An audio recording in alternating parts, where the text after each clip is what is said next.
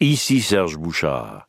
Je vous invite à écouter les cinq épisodes du balado J'aime Hydro.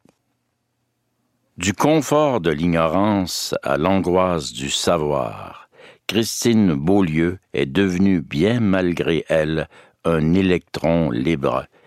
De l'infiniment petit jusqu'aux immenses enjeux sociaux et politiques d'une société en quête d'elle-même, elle est transportée, elle suit un fil, elle s'émerveille à la découverte des particules élémentaires. On a l'impression qu'elle épluche un oignon. Sous une couche, il y en a une autre. Derrière chaque explication se trouve un nouveau mystère. La citoyenne qui ne sait rien se met en tête de tout savoir à propos d'une institution que nous reconnaissons sans vraiment la connaître.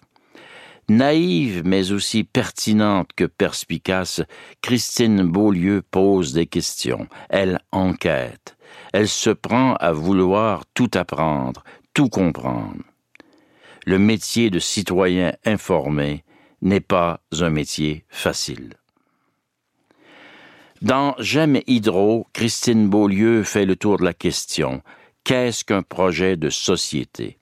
Quelle est la vision de l'État dans cette affaire? Ou encore, l'État prend-il toujours en compte l'intérêt collectif de ses citoyens?